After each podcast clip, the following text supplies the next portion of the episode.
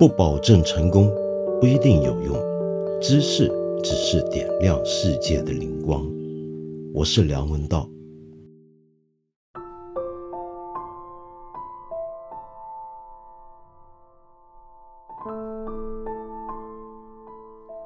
今天实在不能不谈一谈阿富汗最新的局势，对不对？我们几个礼拜前大概聊过，当时我就说到，美国这种不负责任的撤兵行为到底是怎么回事儿？这几天呢，我又看到了大量的很专业的分析，那么有的去从阿富汗的历史来讨论他今天现状的形成，那这一点其实我也很感兴趣。但这不是我今天要讲的重点。然后有的人就会提到，一九七零年代的时候，美军在越战战场上撤走，然后西贡沦陷，用这个场景来比较今天看到的喀布尔美国国旗的降下，以及机场上面所发生的惨剧来做一个对比。那么这个事情呢，你也看到很多报道跟材料了吧？我也不讲，还有人会谈到美国是不是真的完蛋了？现在这样子仓皇败走，非常衰落了。那么这一点我也不太想去讨论。那我想谈的是什么呢？我想谈的是接下来的情况对我们中国而言究竟意味着什么？就像以往一样啊，你知道我常常都是一个乌鸦嘴，总是喜欢。从不好的角度来考虑事情，总是带着一股担忧。现在这个局面，坦白讲，我就觉得非常让人忧虑。我实在是一点都开心不起来。我很希望我是错的，我当当然希望我完全错了，但是我还是有必要先把为什么我觉得忧虑这个阿富汗的情况对于我们中国现在造成的影响。为什么值得我们大家担心？我希望聊一聊这件事。那么聊这件事，当然有一个背景前提，背景前提就是，我觉得很意外。这几天我看到很多人很开心哦，开心的地方就在于，你知道，今天绝大部分国民可能都已经把美国当成我们的主要的敌人了。那么在这样的一个新冷战业已展开的一个局面底下，那美国的败走。我们就把它某种程度上，至少在心理上，当成自己的成功或者胜利，或者又再次证明了东升西降。然后呢，在这个情绪底下呢，于是很多人就开始投射，就说美军这样的败走，到底是败在谁手上呢？那就是塔利班手上。他以美军支持的这个呃阿富汗的中央政府，看来只不过是美国的一个。呃，势力支持下的傀儡政府，美国一走，他就完蛋了。那么相比之下，这个塔利班像什么呢？有人竟然说他有点像是获得了人民的支持，那么让美军以及他所支持的阿富汗原来的阿富汗政府军陷入了人民战争的汪洋大海之中。然后再来呢，也有很多大 V 呢就开始说，现在这个塔利班很好。他是如何得到了阿富汗的民心？他如何使得阿富汗人民站起来了？如何独立的建立了自己的国家的尊严，把外敌驱走了？那么这些说法啊，我觉得都让我很难理解，甚至很难接受。这许多的网友啊，就开始说，今天的塔利班已经不是二十年前。那个窝藏本拉登的塔利塔利班了，已经不再是当年那个让我们周边很多地方的人闻风丧胆、非常保守、非常压抑、非常剥削人权、非常针对女性的那个塔利班了。觉得他不一样，甚至还要说这个塔利班跟巴基斯坦的塔利班是不一样的，也不同的。那么对于这些说法，我为什么觉得有问题啊？我现在一一开始聊一聊。首先，我们要了解，我们不能够因为我们把美国当成主要的对手，于是任何跟美国为敌的或者逼退美国的一个地方的力量，我们就觉得他天然的在道德上就站得住脚，天然的就跟我们呃是盟友。也就是说，我们不能够把敌人的敌人就自然的当成是朋友，更不能把敌人的敌人类比成我们自己。那么第二，到底这场战争，我们看到塔利班的攻势摧枯拉朽，我们是否就觉得他必然的是得到了阿富汗人民的支持？他的成功就是阿富汗人民的选择呢？我们要知道，一个国家里面的一个军事组织能够迅速赢得内战，掌握整个国家，并跟他能得到国民的支持，有时候在概念上是两码事。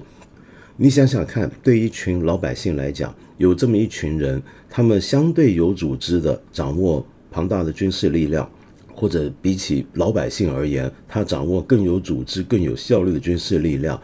那么他现在拿着枪到你们镇城镇的门口，你能不支持他吗？然后本来驻守你这边的政府军队。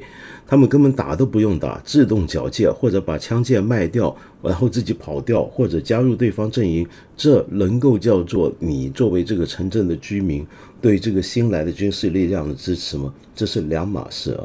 我很建议大家去看一下兰州大学阿富汗研究中心主任朱永彪老师，那么最近的一连串关于这方面的解答，然后跟这个他的说明啊，很值得参考。你就会发现。呃，现在塔利班的迅速的获胜，并不是我们传统上用我们中国过去的历史来理解的那种叫做得到广泛人民的支持，这是两码事。那么第三，到底现在阿富汗的塔利班跟巴基斯坦的塔利班又是否真的有一般的网上所说的这么大的分别呢？这一点我也觉得很有保留。我们先来说一下这一点。首先，我们要了解。当前的这个塔利班啊，它的原这个这个名字的原意指的就是神学生，也就是说，它的创始人原来是一批在一些的伊斯兰神学院就读你的学生，这就是当年苏联入侵阿富汗，苏联在阿富汗打仗的时候，那么那时候呢，就有许多人逃跑到了巴基斯坦。的一些的地方，然后在那边寄居，在那些地方读书。他们读书的地方就是巴基斯坦那边的一些比较保守的神学院。那么这些学生后来学成归国，或者怎么个学成法，有没有学成也不知道。反正归国呢，就加入了对抗苏联军队的战争。那么这样的一个简单的背景啊，我简单很粗糙的讲，这就是塔利班的由来。那么为什么是在巴基斯坦那边受到训练？那当然是因为他们国家里面当时局势不稳啊，他们没有这样的空间。那么第二呢，则是因为我们要了解塔利班这个组织啊，其实有一个很强烈的一个民族背景，它不完全是一个只是受到伊斯兰的某种的主张的影响，而且还有一个民族背景，这个民族就是普什图部族。阿富汗是一个。民族构成非常复杂的国家，由于它多山的地形呢，各个部族底下的不同的支脉家族所控制的山谷山村的地带呢，也同样的繁多复杂。那么这个情况底下呢，这个国家从来就没有任何一个部族能够构成主导整个国家的力量，几百年来都很难。这里面如果说真的有一个更主流的、更主要的部族或者民族的话，那就是普什图族。但尽管如此，普什图族在这个国家所占的人口比例啊，也还不到百分之五十，最多就是百分之四十二。那么这个族啊，它就跟现代很多民族国家一样，很多民族国家的边界犬牙交错。一个国家里面的一个民族，可能同时是散居在周边几个国家之内。普什图族也是如此。在巴基斯坦的普什图族的人口，其实要远远大于在阿富汗的普什图族。也就是说，普什图这个族啊，这个民族，它在两个地方特别繁盛，人口特别多，一个就是巴基斯坦，一个就是阿富汗。在两国交界之处是他们的一个核心地带，而巴基斯坦那边呢，他们的人口又尤其为多。那么在这个情况底下，塔利班他原来这批神学生基本上就都是普什图人，那么当然后来也加入了其他不同的民族啊。那么所以他呢，在一开始的时候就带着一个很强烈的普什图族的一个传统的部落的色彩。这方面就表现在他那些让我们很多人很吃惊的，或者一时很难接受的一些的管制方法或者刑法上面。比如说抓到小偷，那么按照他们的办法呢，那叫斩掉双手；一个人有婚前性行为被抓到了，那叫公开鞭刑；一个人如果他被人发现婚后通奸，那就可能要石头砸死。那么在过去呢，他们也彻底不准许所有的女性接受教育，呃，出外工作。如果外出的话，必须有男性陪同，而且要穿上罩袍，就是那种从头盖到尾，那么眼睛都被遮起来，只剪出一些像纱窗一样的小缝，能够让他们看到外面是那样的一种衣服 b e r j a 那个叫罩袍。禁止掉所有的音乐，所有的娱乐节目，甚至连。伊斯兰以外的书，或者是他们所主张的那种，呃，神学诠释流派之外的书籍，也都全部禁止。那么，这就是塔利班那些让别人觉得非常保守、非常传统、非常压抑、非常专制的理由啊。那么，这样的一种思路啊。很多人就以为，那莫非传统的伊斯兰、最保守的伊斯兰就该是这样吗？其实不是的。我们知道，伊斯兰教法、伊斯兰的法学系统 Sharia 是个很复杂的一个东西，它历史源远流长，那么非常的博大精深。里面在历史之中，其实构成了好几种。不同的对于这个法律如何诠释，尽管依据啊可能都来源差不多，比如说根据经文、根据圣训、根据先知的言行，但其实呢，根据的东西可能都是这些，但是如何解释它们？如何构成一个有体系的一个诠释的方法？如何按照这种法律来审判、来组织生活方式、来规训整个社会的构成，却是有好多好多种不同的流派。那么，塔利班根据的这一种，是目前伊斯兰教法之中以及伊斯兰神学主张之中比较保守的一种，同时也混进了很多普什图这个部落。自己的一些的传统的社会习俗，其实这些法律啊，到了每个地方都会，比如说到了印尼的伊斯兰教法，固然有它的伊斯兰的法学根源渊源，但同时也要适应印尼本地原有的社会文化跟习俗。塔利班这一套其实也充分泡进了。他们普什图自己的风俗习惯，所以我们千万不要以为这就是伊斯兰的全貌或者真相，这是错的。它其实是个普什图化的一个伊斯兰教法的一个版本。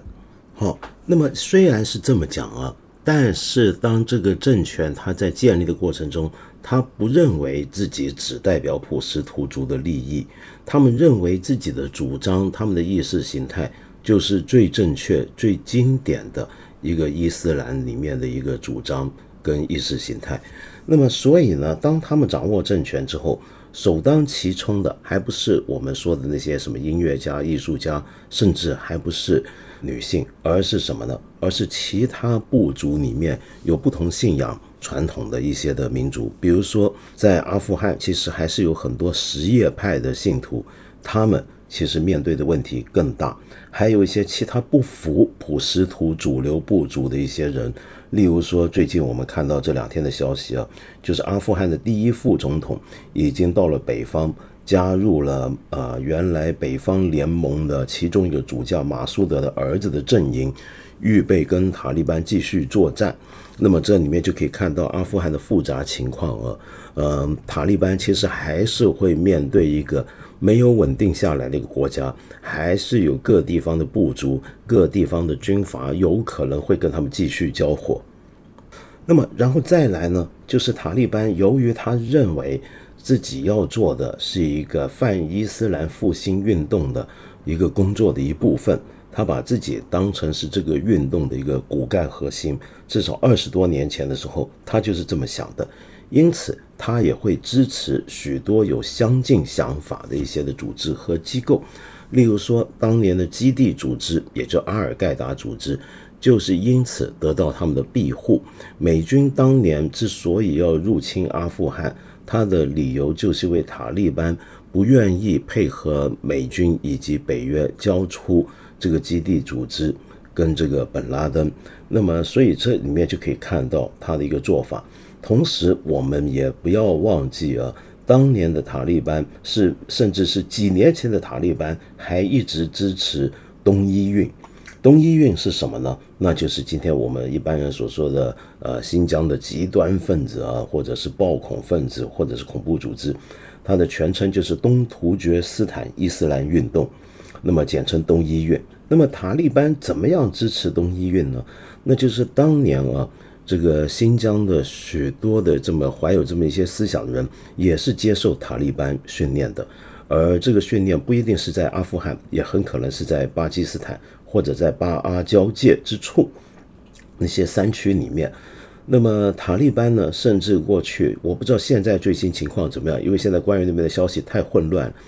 它的构成里面一直有一支由中国人构成的一个小组织啊，叫中国营。这所谓中国营里面就全部都是新疆的恐怖分子，就是东医院的成员。人数最多的时候大概有三百多人啊。那么他们曾经参加过，就是去年还参加过啊塔利班攻城略地的一些的行动。那么也就是说，有几百个新疆的恐怖分子在塔利班内部是他们的一股势力，这哪怕是很小股的势力，曾经参与过他们这两年的国家的内战。同时，他们也支持中亚几个国家内部的一些的激进力量，比如说乌兹别克斯坦里面的一些被乌兹别克以及中亚几国，还有上海合作组织视为恐怖组织的一些机构背后，也有塔利班的身影。甚至啊，塔利班跟这个曾经与他们呢关系并不怎么样的伊斯兰国，那么也眉来眼去，中间很多联系。那么最近也常常走在一起。那么从这个背景来讲，塔利班就算不是一个恐怖组织啊，也被今天很多国家认为不是恐怖组织，除了在中亚几个国家还有俄罗斯之外，但是他对这些恐怖组织的保护跟他们的关系却是非常深刻的。那么当然我知道现在很多人说啊，这是过去的情况，哪怕去年的情况也都是过去的情况了。呃，因为现在塔利班组织呢已经宣布不会像以前那么干了。你看，比如说他们占领了首都卡布尔，掌握了整个国家之后呢，他们现在的电视新闻还让女主播上班，然后也说明了会让女孩子呢接受教育，直到高等教育，也会让他们工作。出门呢不用戴罩袍，只要戴上这个头纱就可以了，那么头巾就行了。那跟以前来讲呢是开放了很多。更重要的就是。他们答应中国绝对不会支持任何针对中国发动的军事行动、恐怖行为，绝对不伤害中国在阿富汗的侨民，绝对不会损及中国在阿富汗以及跟阿富汗相关的利益。那么，但是啊，呃，这些保证是不是有用，或者是不是可信啊？我自己是打一个很大的问号。那么，首先先讲可不可信这一点，就是阿富汗的塔利班。那么，在过去这么多年来，他的经验呢，有时候他承诺的事情往往是做不到的。比如说，举个例子啊，我们知道美国现后来的撤军，是因为呃前任总统特朗普在任的时候，跟塔利班开了一次会，做了一次谈判，在那个谈判里面，塔利班就答应美国。他们会愿意坐下来跟美国支持的这个当时的阿富汗政府谈判，然后谈一谈将来的权力的分享，那么平息内战，然后停止停火，然后同时呢，美国要做到的呢。就是去让阿富汗政府释放一些所谓的囚犯出来，那么这里面的囚犯就包括了一些的基地组织的成员、伊斯兰国的成员，还有主要就是一些塔利班里面那些的干将，也包括一些东伊运分子。那么当时这场谈判啊，你看谈完了，谈好了，但是谈完没多久，那么美国答应好，我们撤兵。那么，但是有阻止到塔利班继续开火吗？塔利班有坐下来好好的跟阿富汗政府聊吗？塔利班有停止内战的这个呃意愿跟行动吗？当然，全部都没有。这真的是前两年才留下来的一个教训啊，那就是他跟你谈判谈好了，他是可以回头就反悔的。那么当然，这个为什么会有这样反悔，局势也比较复杂啊。那么其实那场谈判也能够间接说明了很多情况。那么首先呢，他们为什么可以跟美国谈完之后又反悔？那是因为他们看准了美国人这个谈判只是找一个下台阶，因为美国是无论如何都会撤兵，都会离开的。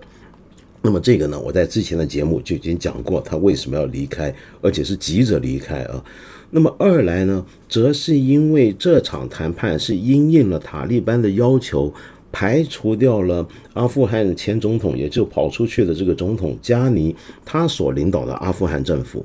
那么你想想看，这个阿富汗的国家的政府被置于何地呢？现在在谈国家的未来的前景跟和平，阿富汗以后应该如何稳定下来？这个谈判竟然是美国跟塔利班去谈，而阿富汗政府是被排除在外。但是阿富汗政府随后又被要求你去跟塔利班好好停火，然后你去把塔利班要放的那些囚犯给他放出来。当时大概放了五千多人啊。那么这个情况底下，你说阿富汗政府的权威还存在吗？而阿富汗的政府军其实也并不是那么不堪一击，只不过这个军队完全失去作战目标了。那么现在塔利班到底是一个我们要谈判？将来要和谈跟他们合作的一个对象，还是一个要打到你死我活的敌人呢？也都非常怪了吧？这话都不好讲了。那么更不要说这个政府本身的腐败无能啊，这个事情大家也都很清楚了，不用多说了。好，那么所以在这个情况底下，你可以看到，这就为什么我觉得塔利班的保证啊，很多时候我觉得都是孤望听之，先看看他后来的实际行动再讲，还要看看。他现在做出来的开放动作跟姿态到底能够维持多久？因为他的核心价值观是没有变过，他的核心价值观就是建立一个以他们所理解的伊斯兰教法的主张来构成、来来建成的一个国家。我们要继续看下去才行。好，那么第二就是为什么他答应了你，可能也都没有用呢？那么首先我们来看看前阵子在天津跟王毅。会见的这个阿富汗塔利班组织的政治委员会的负责人巴拉达尔，他不就来中国跟我们谈判，然后提出了各种让中国人放心的一些的保证吗？但是这个巴拉达尔本身是否靠得住呢？或者说他的话是否真的就是他说了算呢？对于阿富汗的这个塔利班而言，我也觉得很有保留，因为这个巴拉达尔啊，以前呢曾经在巴基斯坦。被美国的中情局逮捕，我们一直说巴基斯坦是我们的好朋友嘛，是巴铁，但是千万不要忘了，巴基斯坦跟美国的关系也是非常深刻的。他们用美国的武器，然后允许美国的军事机构、情报组织在他们国内活动、运动等等。那么中情局就在当时的巴基斯坦逮捕了这个巴拉达尔，然后他被抓去坐牢，坐了八年。那么在这个过程里面呢，其实阿富汗的塔利班。经过了一连串的权力斗争，那么而巴拉达尔其实是没有经历这些权力斗争。那么后来呢？呃，美国方面大概又觉得这个巴拉达尔啊，在塔利班当中算是一个温和分子。那么现在呢，美国有求于塔利班，或者有需要跟塔利班做一些交易，那么于是呢，又受益巴基斯坦那边呢，好吧，那现在这个人呢不是威胁了，你把他放出来，把他放回阿富汗的塔利班组织里面，然后呢，把他当成一个美国人认为信得过、可以来往的一个对象来谈判。那么也许巴拉达尔真的比较温和，也许美国方面觉得他信得过，甚至我们中国方面也有人可能觉得他信得过。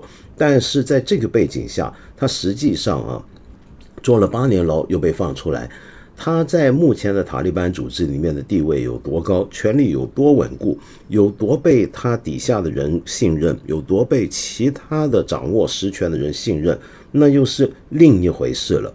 事实上，现在。塔利班政权里面到底谁说了算，都还是很混乱的一件事情。那么再来，则是塔利班这个组织，我一开始说了，它是一个相对有组织的武装力量、军事力量，但其实它的构成还是非常松散的一个民兵网络。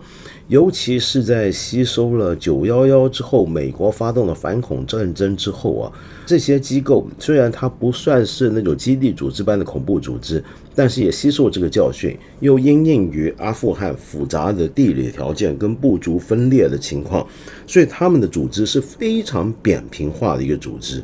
你与其说它是一个像人民解放军那样子有高度的如背使指的从上往下的一个。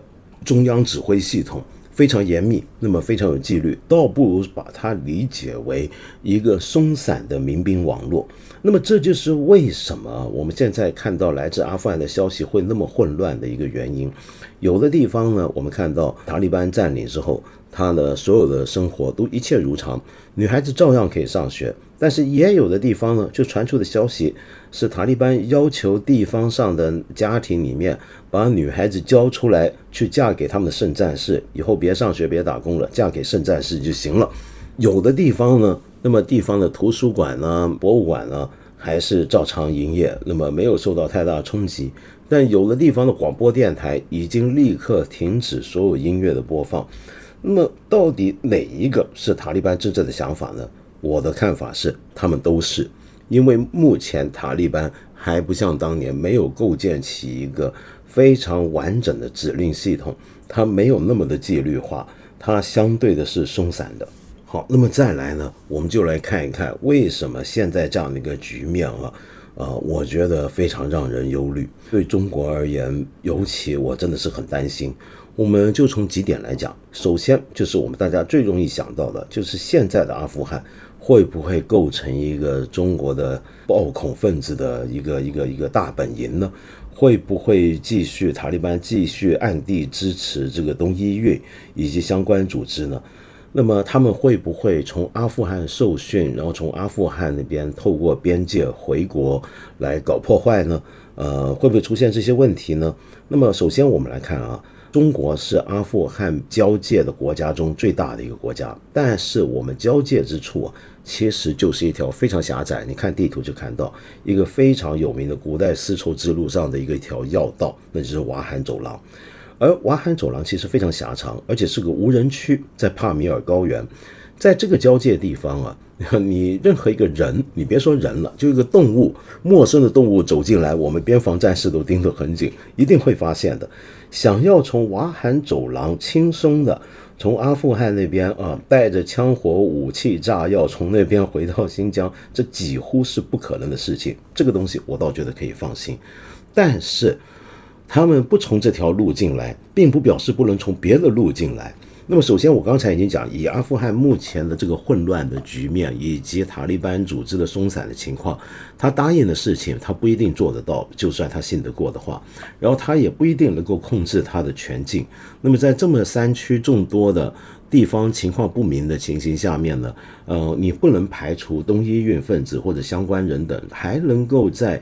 巴基斯坦、阿富汗跟中国边境的其他地方活动好，那么现在他们假设不能够从瓦罕走廊进来，他还能从哪进来呢？很简单啊，它还有中亚别的国家可以进去啊，可以从塔吉克斯坦进去啊，然后再从塔吉克斯坦那边绕道从别的地方进来。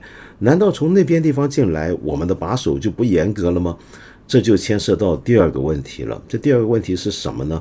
就是我们晓得，在我们“一带一路”的倡议里面，中亚是一个核心地带。我最近呢，跟一位很出色的旅行作家对谈，我先预告一下，下礼拜就会播出跟他的对谈，那就是刘子超。他去年出了一本书啊，那么成为畅销书，是一本非常精彩的、很难得的由中国人写的中亚的游记旅游文学，叫做《失落的卫星：深入中亚大陆的旅程》。那么在这本书里面，你就可以读到。中国在中亚地区的影响力跟存在感是多么的大。那么那边地方，只要经济上面想上去一点的话啊，想要搞好经济建设，想要有好的公速公路的话，想要有好的生活跟商品的话，几乎都离不开中国。那么由于这是一带一路里面的核心地区，又由于我们有一条西欧中国西部国际公路要穿越这个地方，这都牵涉到阿富汗的。那么阿富汗虽然在中亚五国以南啊，但是我们跟巴基斯坦的合作，跟中亚几国合作，其实都很难绕开阿富汗。而在中亚这些国家里面，我们的边境关口往来其实是非常繁盛的。那么，假如我们想继续推动这个倡议的话，我们就不得不在这边做更多的开放举措。虽然我们还是可以有很严格的监控。但是你就没办法做到像在瓦罕走廊那样的一个严格程度了。好，那么说完这些恐怖分子、这些人员从这些中亚地方的边境，那么渗透回国的这种可能性，就算我们把这点控制好，我们还要小心另一点，那是什么呢？那就是毒品问题。我们之前做节目也说过，这个阿富汗目前是全球最大的毒品生产国，是全球最大的鸦片生产国。我们中国境内的毒品啊，其实有相当一部分也是由这个地方产出，辗转绕到其他地方精制，然后再运进来的。呃，以后会不会继续是这个样子？没有了阿富汗的中央政府了，呃，没有了美军之后，那么以后这个情况会不会更猖獗呢？目前为止很难讲。说到这，我们就可以看到塔利班的一个奇怪的地方：按照伊斯兰教法，你连酒都不能喝，怎么能够用毒品呢？那么关于这一点啊，塔利班过去呢也曾经被人问起过。他有的人就说这没关系，因为我们阿富汗人呢，我们塔利班只管种鸦片，但是我们不抽啊，这是用来腐化这些，用来对付这些腐朽的西方，呃，基督徒国家的腐朽的西方文明的，有这个说法。也有一些呢就说，哎呀，很无奈，对，是的，这个不符合教法，但是我们不干这个就没有钱了。我想这一点就很实际了。呃，过去啊，阿富汗这个地方长期没有搞好啊，其中一个理由，就我们之前也提过，那就是，呃，北约、欧盟等西方国家来援助阿富汗中央政府、前中央政府建设的时候啊，其重要打击要针对的就是农民种鸦片的问题。那么他们呢，就让这些农民，你们不要再种罂粟了，你们搞别的东西，我给你一些化学肥料，我给你一些东西，你来种别的好不好？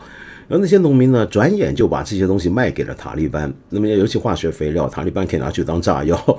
那么，因为对他们来讲，这个搞什么建设？我最重要是先赚钱，把自己养活再好才说说吧。这个就是阿富汗现在是目前全球最贫穷、最不发达的国家之一嘛。那大家要活命，那么当然要这么干。而说到要活命，那么种鸦片能够赚取的利润，当然要比种别的东西更高，对不对？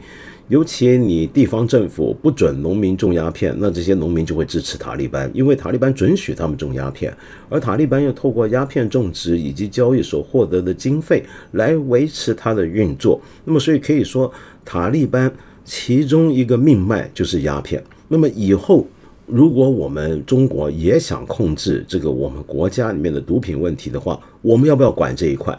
我们要是管这一块，我们就等于是重蹈覆辙。跟跟这些西方国家一模一样，走上相近的道路。我们能不能要求塔利班，你以后不要再搞鸦片了呢？那么这都是漫漫长路，现在都完全很难说得准。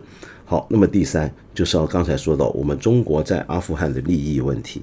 其实这么多年来啊，我们中国。你在阿富汗是有很多的投资，有很多的商业活动的。我们也有一些侨胞在阿富汗工作，在那边做生意，在那边生活。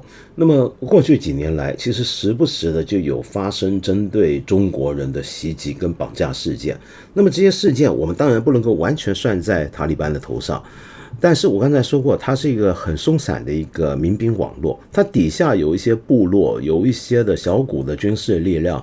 他说是塔利班的一部分，但其实有时候也可以像土匪一样，就是你上面说了不准针对中国，他上面下面还是可以针对中国。那么以后他全面拥有政权了，他也许这个情况会好一点。但是还要说到中国在阿富汗的所有这些利益，你比如说就拿中巴经济就走廊，我们已经投入了四百六十亿美金了，我们将来。该怎么办呢？这些利益，我们是不是要继续扩大投资呢？我们会不会想要帮助这个塔利班建国？然后他肯定也需要发展经济啊。尽管这个绝对不是他的第一要务，他的第一要务还是要建立正儿八经的伊斯兰国。他如果真的他也想让人民活得好、过得好、有好日子，那肯定需要我们中国的经济投入。那么我们需要投入多少？我们有没有必要投入那么大？理论上是需要的，因为我们刚才讲过“一带一路”的关系，中巴经济走廊，但是它将来可能会要求更多，那么这个时候就麻烦了。呃，也就是说，我们唯一能够让阿富汗的塔利班政权跟我们相对友好，或者说对我们不构成威胁的办法，那就是经济上继续加大力度投资支援他们。那么这样子反过来讲啊，坦白说，说难听点，这就可以变成一种像交保护费，他在勒索我们都有可能的。什么意思呢？那就是你呢，呃，你放心，我不会允许有任何人从阿富汗的境内发动对中国的袭击，我不会支持东伊运了。那么你给钱吧，你如果给钱不够，嫌少，或者不给了，或者怎么样，那就不好说了。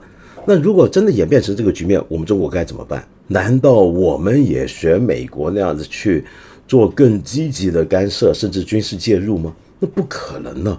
那么就是因为有这样的一个背景啊，所以我觉得中国政府直到目前为止啊，跟我们明天看到的各种舆论机器上面所看到的主流媒体中所看到的态度还是有点不一样。你仔细看看外交部以及政府其他部门的一些的言语跟动作，你就看得出来。其实我们还是相对保守的，还是在观望过程之中。我们绝对不会那么急于去承认塔利班政权，因为任何一个承认都代表一个重大的资源，那么都是代表一个很复杂的谈判的结果。除非我们得到了更有效的保证，所以否则我们是不可能在短期内匆匆忙忙的去承认塔利班政权的。我们言论上的立场可以看得出来是相对的听其言，然后观其行。但是另一方面啊，有些实际行动很清楚。记不记得上个礼拜中俄军演？这个中俄军演的其中一个目标就是针对所谓反恐。为什么不迟不早，偏偏在这时候做一个针对反恐的中俄军演呢？其实就是面对这个复杂的中亚局势。九月的时候啊，我们还上合组织。还会有一次联合反恐演习，这里面甚至包括现在跟美国走得非常近的印度，因为印度也是阿富汗的邻国。我们这些周边国家其实都很担心阿富汗接下来的局面，担心它会不会成为一个各国自己恐惧或者担忧的恐怖势力的一个温床，所以上合组织这些周边国家才要做联合反恐演习。所以我们想想看，这个东西并不是那么简单的。好，那么回过头来再来讲这个牵一发动全身，由这个阿富汗问题所引发的国际局势的变化。呃，没错，今天美国在这件事情上面是栽了一个大跟斗啊。那么全世界都在觉得美国很丢人，这是个美国的笑话。那么西方的媒体，像《纽约时报》这些都很不客气的抨击，说这是拜登的呃呃政治生涯中的他带来的一个很难堪的一个政治遗产。那么这是二十一世纪的美国的越战啊。那么大家都这么讲。那么但是美国是丢了面子啊。那么美国的声望。是急剧下降。美国是让所有他的盟友或者他支持的政治力量都在担心美国是否会很靠不住。可是实际上面，美国现在这么搞法对他们并没有多大的坏处。首先，他的开支减少了，他的战略重心跟他的部队部署都可以更顺利的转移到他的新的方向。还有一点，我觉得大家忽略的啊，就很容易被忽略的，不只是因为他的战略重点转移，还不只是。它可以抽身从中亚地区相对撤出，然后去在太平洋这个区域去继续围堵中国。更重要是什么？它给中国留下一个麻烦呢？那个麻烦是什么呢？就是刚才我说的那一连串的问题啊！你想想看，中国以后为了要保证我们西部边境的安全，我们要花多大的代价？呃，我们不只是要在阿富汗身上做功夫，在中亚国家身上也要做功夫。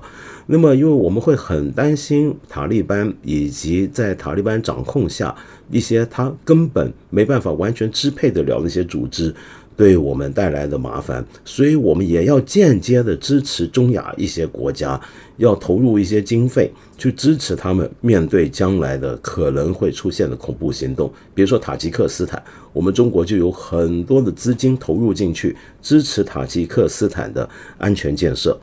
那么也就是说，美国走了之后，那这个地方，哎，中国你来吧。你有没有看到最近美国有一些专家学者竟然公开建议，哎，中国你以后你应该当老大哥，这地方你去多管管，对不对？我们是不行了，看来估计你们是行的。这 这个太坏了，太狡猾了。那么，所以也就是说，你想想看，他给我们构成的一个环境是什么样的一个国际环境？他的战略重心转移到我们太平洋一带，就在西部呢，丢下了一个大坑给我们，那么让我们要去担心，那么让我们在东西部都要面对问题。面对这样的情况，你说我们怎么可能开心的起来呢？如果说这个东西跟越战有可比性的话，我反而想到的是，在越战的时候啊，美国呢就放弃了在越南战场上跟苏联的卫星势力打代理战争，抽身而出，集中全力去在直接对着苏联的冷战上面投入资源，去获得最终胜利。我觉得其实更像是这样的一个情况。为什么我说值得担忧？那么但愿我是错的，就是这样的一个理由。那么当然，我知道我们很多国民都会说：“哎呀，没关系，我们不要管阿富汗那么多，我们千万别学美国那样，这个地方是个帝国坟场，或者刘宇老师讲的政治坟场，我们别介入。”是的，我们话可以是这么讲，但是听完我刚才的这种介绍，大家觉得有些东西不是你不管它，它就不会对你带来问题的，是两码事儿。而你要管啊，也还真的不知道该怎么介入。我们知道美军这么多年来在阿富汗绝对不只是打仗，其实更多时候他们是要参与建设、维持地方的治安。美国在过去二十年在阿富汗的投入啊，其实跟以前打越战的时候已经不一样了，甚至可以说是完全不一样。他们本来早就完成了他们的目标，就是打死了本拉登，消灭了当时的基地组织。那么为什么一直不撤呢？那就是因为他觉得会影响国威。这么多年来，大家都说美国人总是留下烂摊子，那所以他觉得他得好好的搞一搞，呃，把阿富汗弄好。那么怎么弄好呢？我给你举一个例子啊。很多年前，我记得我读过一个报道，我印象非常深，就是讲到当时不晓得在阿富汗什么地区的一支美军呢。就看到当地的妇女啊，每天要来回三四个小时的跑到一条河流或者一个溪水，还是我忘了什么地方，反正找清洁的水源，把水带回家去。那么他们就觉得，哎呀，这些女人太惨了，而且是女人去抬水啊，那就觉得太不好了。说我们得好好的替他们搞一搞，怎么搞法呢？就在他们村子里面给他们打了一口井啊，就很好，对不对？说以后你们不用跑那么地方越远的地方去打水了，你们就在这个村子里面就可以有水井了。你看我们美国人对你们好不好？很好吧？好，没多久，他们发现这个井被恶意破坏，坏了，那些女人又要跑大老远去打水回来了，然后他们就来追查是谁干的。这我们才给你们干好，那么先进的一个水井怎么就坏了呢？然后再查一查，才发现，哎呦，原来竟然是这些女的自己弄坏的，而不是男。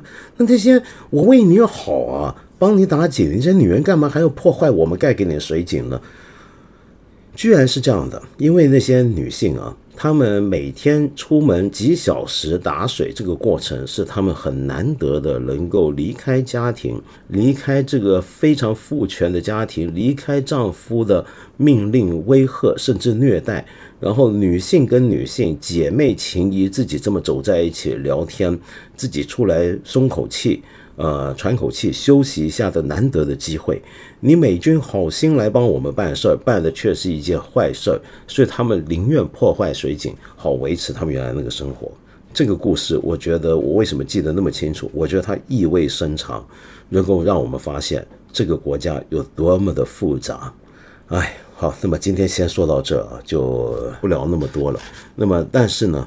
我还是要简单的回应一些问题。那么今天呢，我不够时间了，很多问题或者意见呢，我们留待将来再说。那么，但是我要介绍个音乐，那这个音乐又牵涉到一位朋友的留言。这个朋友叫做 Fake Lala 呢，你说我是上海人，以前听顶马，顶马就是上回我介绍过的以上海话演唱的乐队顶楼马戏团啊。你说自从顶马的风格转为偏伟哥的风格后，我就不想再听顶马了。哦，你的意思是顶马早期很朋克，对不对？或者后朋，后来变了，我知道。然后你说，当然这是我自己的音乐风格偏好，可惜是未来一段日子里，顶马早期专辑的风格恐怕没机会再出现神州了。我们失去了一种音乐语言，就像九零年代起逼着全体上海人起说普通话那样。如今的我们正目睹着沪语的消失。我还记得普通话刚被推广那阵子，我还在上小学。数学老师生硬地说着普通话，几分钟后，他小声对我们说：“我可以转回上海话吗？”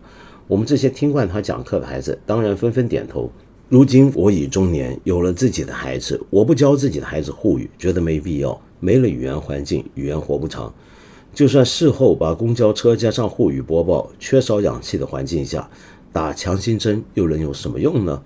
啊，其实你知道，我我这么多年做节目写东西，我一直是很鼓吹保存方言文化跟传统，因为我觉得这是我们非常丰富的文化遗产。我们当然大家都要会普通话，要讲普通话，讲的好不好是一回事。普通话是让我们全国大家都能够彼此沟通的很重要的媒介。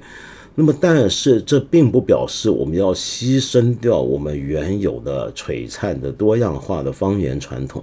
每一种语言，哪怕是方言，都是一种很特殊的文化。对我觉得 fake lala，你说的很对啊。现在能讲沪语的上海人，我的印象也是比以前少多了。那么，但是我想说，就对，也许他那种 post punk 的顶马突川音乐语言已经失去。但是以方言演唱演奏音乐的音乐组合是不是真的少了呢？不一定啊。你看五条人呢，那么其实除了五条人之外，现在还有很多年轻一代的音乐人喜欢用方语演唱跟演出的方言。比如说，我给你介绍一支乐队啊，这个我不晓得你上海人听不听得懂他们的歌。这就是用宁波话演唱的一个新乐队，叫环潮乐队。他们的音乐呢比较小清新，有人形容为是讲宁波话的 My Little Airport。那么这个乐队我们现在不能提啊，My Little Airport。但是这个凡是那种路线啊，那这个环潮乐队音乐蛮有意思的。比如说有这么一首歌叫《池城公园交谊舞》，你是宁波人一定晓得池城公园在哪里，而交谊舞其实就是广场舞。换句话说，这首曲子是讲在池城公园跳广场舞的那些人的歌，呃，很有意思。我们听听看宁波话唱的歌。